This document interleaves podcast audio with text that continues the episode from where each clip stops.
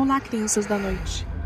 Este é o Cursed Nights, uma playlist sobre o mundo das trevas, onde você aprenderá coisas que nem o seu ancião sabe. Aproveite e use este conhecimento com sabedoria. Boa noite, ouvintes. Eu sou a Domi. E aí, galera? Eu sou o Boi.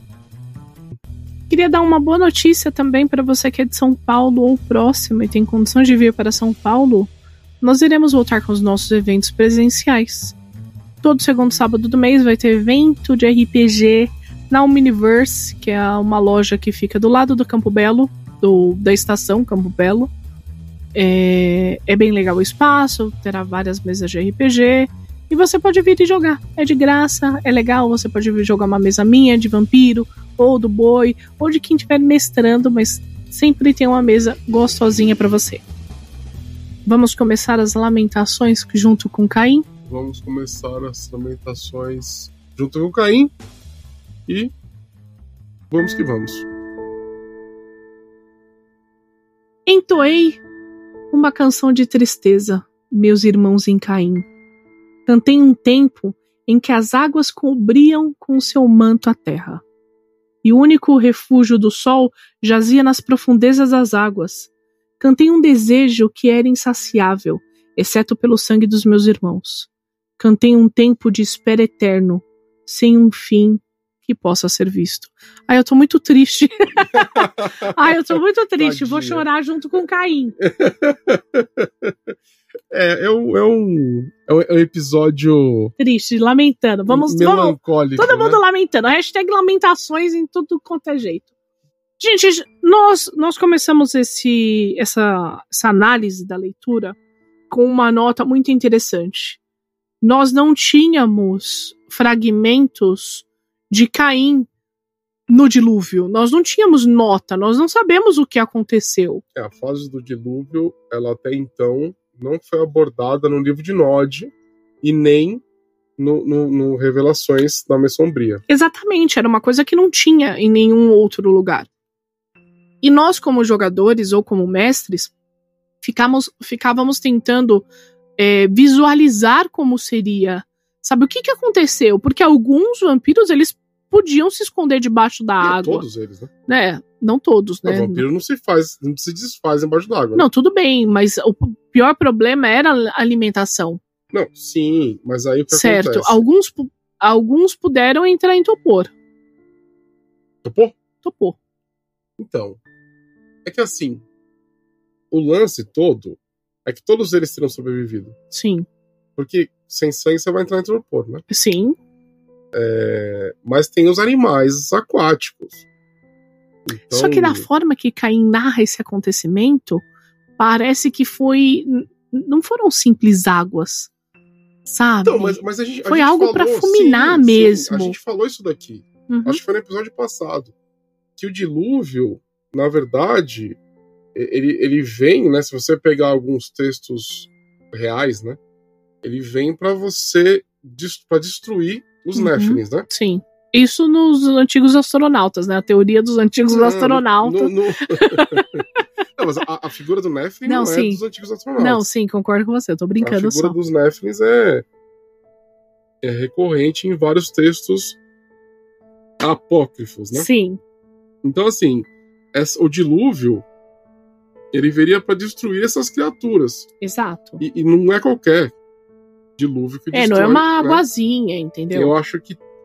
É uma gente- água carregada com praia É isso que eu ali. ia falar. Se a gente puxar pro mago, mago ascensão, seria uma água carregada com prime, o primórdio, né? Que é a energia básica, né, da criação. Sim, sim. Então, é, é, é o que eu vejo. Mas até então, eram deduções que a gente tinha baseado na nossa mente, né? A gente Instituto tirei do cu não informações, existia um, um texto de livro falando sobre isso. Até então. Mas pelo menos eu tô falando de vampiro, né? Então aqui eu vou ler o que, que o Nicolo ele fala sobre isso, né? E ele, fala, ele concorda, né? Ele fala aqui. Outros fragmentos excluem esse período completamente. Sem responder à pergunta de como os cainitas sobreviveram em um mundo sem terra, onde se, onde se refugiar nem vida humana, né? Tipo, é, é, não tinha, né? Mas, é, se, a gente, se a gente imaginar o dilúvio, você teria. Sei lá, teria como os, os vampiros se alimentarem de criaturas aquáticas, né? Sei lá. Mas lembrando que não tinha. Se, se vamos pegar a parte de Noé, não tinha criaturas aquáticas, Como né? Não tinha criatura aquática. Não, ent- foram As dois. baleias. Entrou na arca. A baleia entrou na arca. Exatamente. Você nunca viu o, o clipe do padre. Meu, meu do, Dom, Domênica, como, por quê? Por que que Noé ia tirar a baleia da água pra colocar dentro de um aquário Se formos na arca? levar a- ao pé da letra, ele pegou dois animais de toda espécie. De todos. De todos. E os dinossauros, não? O dinossauro não ah, chegará atrasado. Eles se afogaram. Exatamente. E os dinossauros aquáticos? É, não sei, a água tava com Prime demais. Então, no final das contas, Exato. a desculpa é a magia. Exatamente, é loucuras à parte, gente. É, aqui ele fala, né, que esses fragmentos babilônicos faz referência a ele, mas somente para dizer que foi um período de grande pena e É, sofrimento. o, o fragmento babilônico que ele fala aqui, a não ser que eu esteja muito maluco, ele tá falando da epopeia de Gilgamesh, que é o que algumas pessoas falam, né, que é, foi a inspiração para a mitologia, para algumas partes da mitologia hebraico-cristã, tá? É, e nessa epopeia de Gilgamesh também ocorreu um dilúvio, Uhum. Entendeu? Acontece mais ou menos a mesma coisa, só que eu acho que é, é mais fantasiosa. Né? Não que você, sei lá, criar uma arca pra colocar todos os bichos do mundo, não seja. Né? Mas que, porra, tinha ostra. Você nunca assistiu o filme do Noé? Mas o filme do Noé é o bêbado. Nossa, mexilhão. Né? Mexilhão. Noé criou uma sala pra colocar Exato. mex, mexilhões. Dois só. mex- Uma mexilhã e um mexilhão. Não, mexilhão tem macho e fêmea. Você diferencia pela cor do, do marisco. Tudo bem, Marco. Antônio. Foda-se, né? Foda-se. Ninguém se importa. Ninguém. É... Mas é, essa- esses fragmentos, esse fragmento babilônico, ele tá falando da epopeia de Gilgamesh. Né? E aqui no final ele fala é, foi um momento de sofrimento e tudo mais, ele se pergunta, né? E onde está Caim enquanto tudo isso ocorre? É nadando, né? Vamos lá. Na verdade, eu imagino, assim, Caim observou isso de algum lugar. Não, mas Se ele tem o poder de entrar na Umbra, acho Aí que ele ficou ser. lá. Você Aí entendeu? Acho que ele ficou lá. Ele não ia ficar nadando. Pegou assim uma Nadando pranchinha no e ficou. Não. Porque ele narra um sofrimento e ele pode entrar em alguns locais. Ele viajou em alguns Não, locais. Então eu acho que ele ficou observando tudo isso da Umbra e meteu um pau no cu pros filhos ali. ele fala, né? Ele, ele, ele- nas, outros, nas outras partes, isso aqui é o quinto, né? Aham. Ele, ele entrou no mundo dos mortos, É, então. lá, pode ser, concordo, gosto, gosto disso. Nosso Pai, não ouvistes nossas súplicas? Nosso Pai não irá nos responder? Nosso Pai, por que não cessa a tempestade? E por que não diz por qual mão ela irá cessar? E quando poderemos andar sobre a terra novamente? Diga-nos se os filhos de Sete sobreviveram, cheios de sangue morno, com o sol matutino, se estamos condenados a nos alimentar do sangue dos, de nossa estirpe. Senhor de crias, irmão de irmão, até que morramos sob as águas. Bom, aqui a primeira dúvida do Nicolo é para quem que são essas súplicas, né? Porque a palavra pai, ela é muito ambígua, né? Nesse, nesse contexto. Só que eles usam o pai em letra maiúscula quando se refere a Deus, e quando se refere a outro pai, letra é, minúscula. E essa é. É. até a dúvida deles, né? Porque aqui nesse texto está escrito pai com letra minúscula, não com Então, letra maiúscula. Se for com letra. É assim.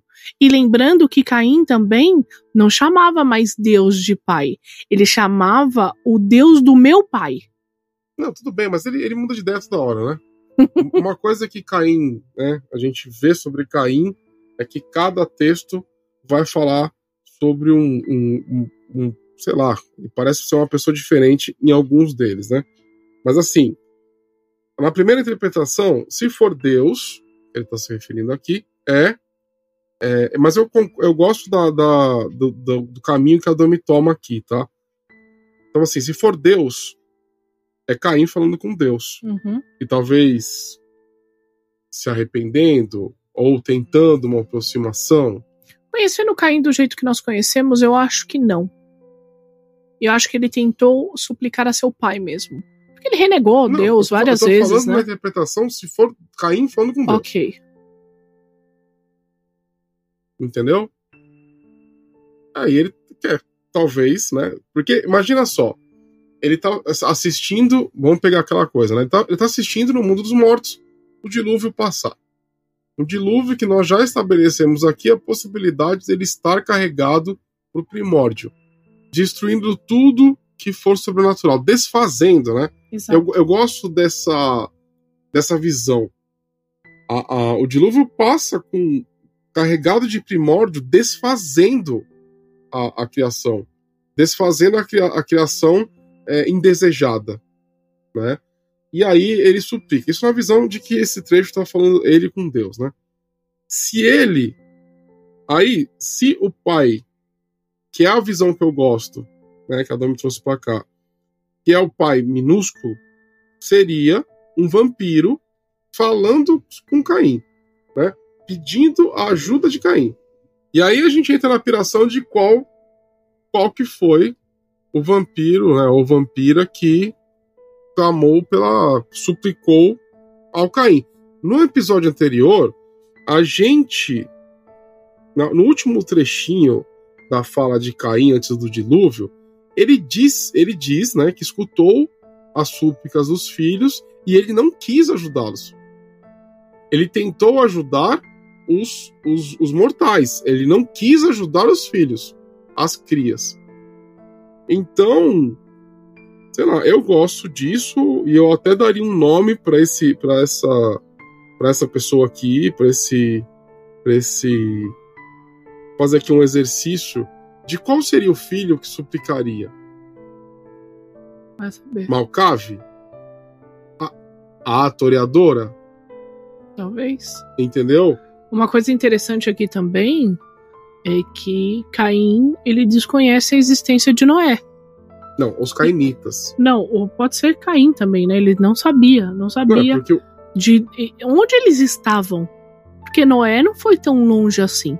Eu acho que eles não sabiam. Eles não sabiam que quando você coloca nisso, por exemplo, Caim, na sua visão, é um vampiro falando, chamando pro Caim. Não, aqui nessa minha leitura, na minha interpretação, é Caim clamando a seu pai. Mas, tipo, só como. Então é Caim clamando a Deus? Não, Caim clamando a Adão. Caim clamando a Adão? É, mas sabe quando você se lamenta só por se lamentar? Mas é que ele pede, ó. Nosso pai, por que não, não ouviste as nossas súplicas? Não sei, tá muito estranho. Adão, acho que não faz o menor sentido ser Adão. Não sei, para mim ainda tá meio confuso. Não, é, entendeu? É, é, é, confuso, mas é Caim com Adão. Muito estranho, né? Não, fa não faz o menor sentido. Mas não faz o menor sentido mesmo. Para mim, é um dos antediluvianos hum. clamando pela, pela ajuda de Caim. E aí eu puxo para os antediluvianos que seriam mais humanos. Mas assim, isso daqui é um chute Sim. do chute do chute. Então, por exemplo, é, eu não vejo Ventru fazendo isso. Eu não vejo La Sombra fazendo isso. Eu não vejo Tismice fazendo isso. Eu vejo Toreadora, a Toreadora fazendo isso. Talvez Malcave fazendo isso. Chutando longe também é, é, um Bruhá, Troile, né, no caso. Então, é, é, eu vejo algum antediluviano tivesse paixão, né? Tivesse emoção, entendeu? Fazendo isso, suplicando, né? Para Caim ou para Deus. Também pode ser, né? Pode ser um antediluviano clamando pela ajuda de Deus. Sim. E aí, depois vem essa frase que a me falou, que eles não sabiam sobre Noé, né? Mas aqui É porque, imagina só, era o mundo deles, né? Que estava inundado.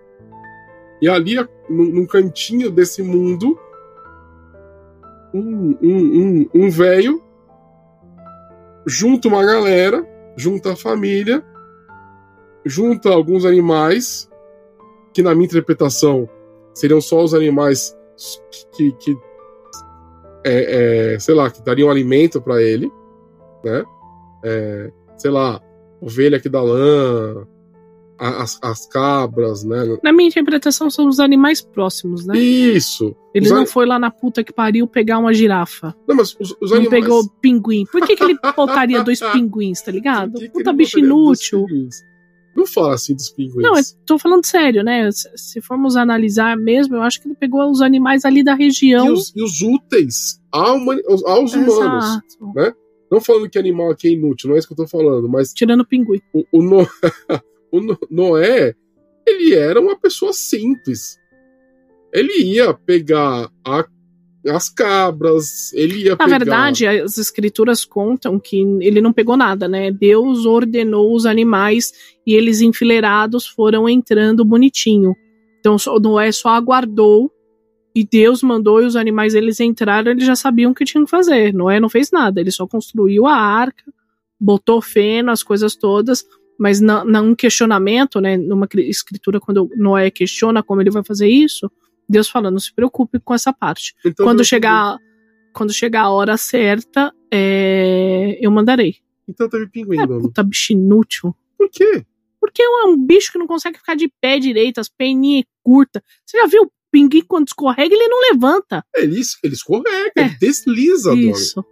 Então, assim, é, é, voltando aqui. Então, você tem ali é, aquela região, tá? E em algum canto Noé faz o esquema dele e consegue salvar a família. Que eu acho que ele salvou família, amigos, ele chamou, deve ter salvado a galera mais próxima, né? E os vampiros não souberam disso. Quando os vampiros eles estão com o mundo embaixo d'água, Uhum. Eles começam a, a, a questionar, a, a, suplicar, porque eles não teriam mais alimento.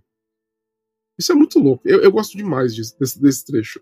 Né? Eu gosto demais desse trecho. Lembrando aqui, quando ele fala filhos de Sete, ele está falando sobre os descendentes de Sete, irmão de Caim, irmão de Abel, e não o Setita, né? Exato. Né? Um, não o, o, primeiro dos setitas, tá bom, gente?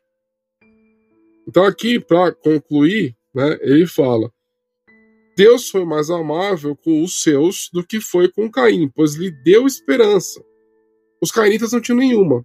Olha que legal isso aqui, gente. É muito legal, né? Um cainita, aquilo é tipo o apocalipse, né? Exatamente. Vocês vão morrer de fome, não vai mais ter nada e tudo mais. E aí ele continua: e isso foi assim porque Deus decidiu quem entre os descendentes de Sete deviam sobreviver e procurou por sua segurança, enquanto Caim deixou sua descendência lutando como tubarões. Imagina?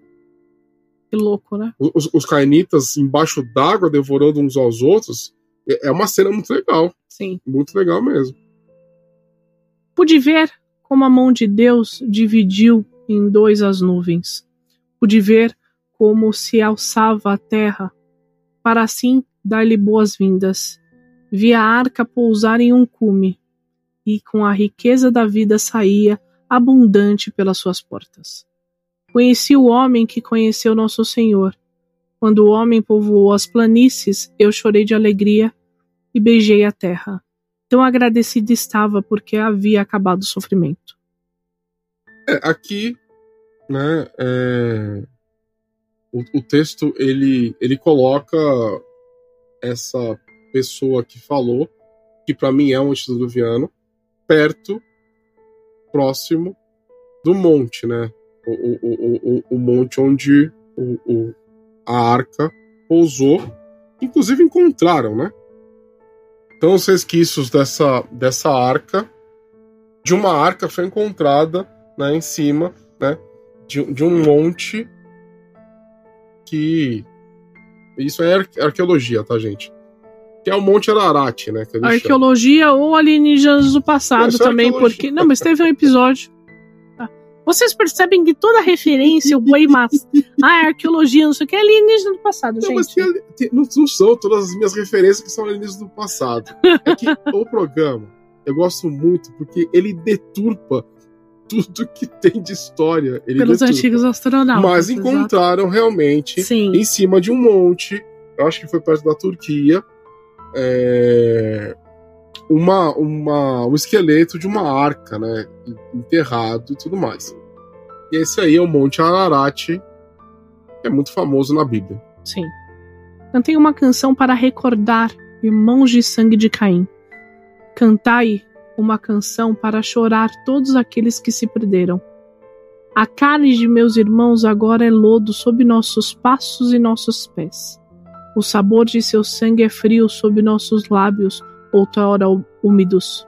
Todos os monumentos que o homem fará até o fim dos tempos não são somente monumento àqueles que nosso Pai quis condenar. Aqueles que sua raiva consumiu, não permitas jamais que esqueçamos, ou nós teremos tua raiva outra vez. Não permitas jamais que esqueçamos, ou as águas subirão outra vez. É, aqui é aquela coisa, eu, eu costumo. Isso dá mais base porque a gente fala aqui sobre o dilúvio estar carregado com alguma energia divina. Uhum. Né? Não foi uma simples água, né? Não foi uma simples água, porque ele fala bem claro aqui que os, os cainitas que morrer, morreram foram. É, é, foram deixaram de. foram destruídos e tudo mais, agora eles fazem parte do lodo uhum. né, do lodo que está secando, né? Eu, eu, sempre imagino a cena acontecendo. É tipo né? um Lollapalooza quando chove, né? Vira aquele lamaçal, gente no chão. Um treco assim, só que lá perto de Nod. Só que lá bíblico, né? Exatamente. E... Uma coisa interessante é que ele frisa muito para que os cainitas não se esqueçam disso. É, foi uma lição, né? Porque se isso aconteceu há um tempo atrás, isso pode voltar a acontecer. Na verdade, não pode, pois Deus firmou uma aliança com Noé para que isso não aconteça de novo, né? Eles firmaram uma aliança, o arco-íris até uma prova dessa aliança firmada com Deus, que Deus prometeu que não iria destruir mais a terra. Só que provavelmente o Cainita que está falando isso não sabe deste acordo com Noé. Mas também aquela coisa, né? O, o, Deus do Antigo Testamento é um Deus completamente enraivecido, né? Completamente insano. Então, para ele destruir o mundo inteiro de novo, é só atingir os pré-requisitos, né? E uma coisa que eu acho bacana aqui, que apesar desse aviso, quando a gente lê sobre o Apocalipse, sobre a Gerena, uhum. não existe nenhuma menção a um novo dilúvio. E eu acho que seria é, é totalmente plausível que Deus faça de novo o que ele fez. Mas se eu não me engano, é Apocalipse segundo João, é fogo, né? A terra vai se consumir. Não, isso aí é revelações de São João, não tô falando da Gerena. Ah, é que você falou Apocalipse, eu pensei que você tava. Não. Ah, nossa. Viajei no outro lore. As revelações de São João é uma insanidade, né? Não, é que como você falou Apocalipse, me remeteu a São João. Entendeu? Não, tô falando da Gerena. Ah, a Gerena tá não bom. tem dizendo, ah, vai ter um outro dilúvio. Não, não tem. E poderia ter, porque tem essa, essa, essa possibilidade em vários textos que a gente lê, né? Exatamente. É, é, é uma loucura, na verdade, né? É tudo, tudo muito louco. Essa, essas lamentações, porque nos deixa com a dúvida: quem escreveu? Realmente não parece Caim quando a gente termina. É, entendeu? E Caim, uh, no livro de Nod, ele já ele tinha sumido antes da, da, do dilúvio, né? Caim, ele sente o mal, ele sente que o tempo estava virando, ele olha para cima, ele vê as nuvens, só que daí o que ele faz? Ele não faz nada. Tanto no livro de Nod, eu acho que nas, aqui no, nos fragmentos também do Euclides, a gente narra essa parte, né? Que ele sente algo acontecendo, só que ele resolve não falar nada pois ele também estava descontente com seus filhos. Sim. Ele estava muito descontente. Não, ele deixou, ele deixou os filhos para morrer, né? Sim. As crias, ele, ele realmente queria. Na verdade, a real é que ele queria que Deus tivesse resolvido o problema dele, né? Uhum, Esse que é o ponto uhum. aqui. E daí nós temos duas visões, né? Nós tínhamos a visão do Caim humilde no Lolod e o Caim mais arrogante aqui nos fragmentos. Porque aqui nos fragmentos ele, ele fala, né? Ai, meus filhos, é claro que eles farão as mesmas coisas que eu fiz. É claro que eles serão rebeldes e não me obedecerá, pois eu não sou assim. E no livro de Nod, ele já tá mais humilde, falando: ah, não, olha, é, ai, aconteceu isso, mas deve ser uma punição divina, então eu vou aceitar. E ficou escondido para que Deus resolva toda a situação. Pois assim, temos que imaginar que os filhos dele fizeram crias, que fizeram crias, que fizeram crias, e de repente era tipo a balada gótica de vampiros. Eles começaram a mostrar-se Deus, deuses para os filhos de Sete. Mas eu acho também aqui que tinham mais clãs. Eu acho que os 13 clãs originais Foram os que sobraram, que conseguiram. né? Sobreviventes e tudo mais. Eu Isso concordo dá com você. um monte de pote pra mesa, tá? De um Uhum. perdido. Aquela coisa, gente. A- a- o céu é o limite, né? Eu acho que a única certeza que nós temos é que Caim fez três filhos. Porque isso é notório em Não, todas as não é não. escrituras. Você tem. Zilá, Irade e Enoque. Não, você tem é, é, diversos textos que falam que, na verdade, Caim abraçou mais um, tem mais segunda geração. Inclusive, acho que são dois, Hum, se eu não me engano, que a gente vai ver em algum lugar. né, mais pra frente nesse, nesse lore aqui do World of Darkness. Fantástico. É... Gente, é isso. É sobre isso. É só isso. Não tem mais jeito. Acabou. É, Boa sorte. E, gente, segue nós. Segue nós. É, seria uma honra ter todos vocês com a gente, né? Galera que gosta do nosso conteúdo de Mundo das Trevas. Não se esqueçam que é Dungeon Geek Cast. É, os fragmentos de Ersis continuarão. Nós estamos no quinto episódio. Não se esqueça, arroba Dungeon Geek 21 em todas as redes sociais. Me segue no Twitter, Bovinos Máximos. E vamos continuar aí falando sobre RPG. Gente, um beijo. Amo vocês. E até a próxima. E até a próxima.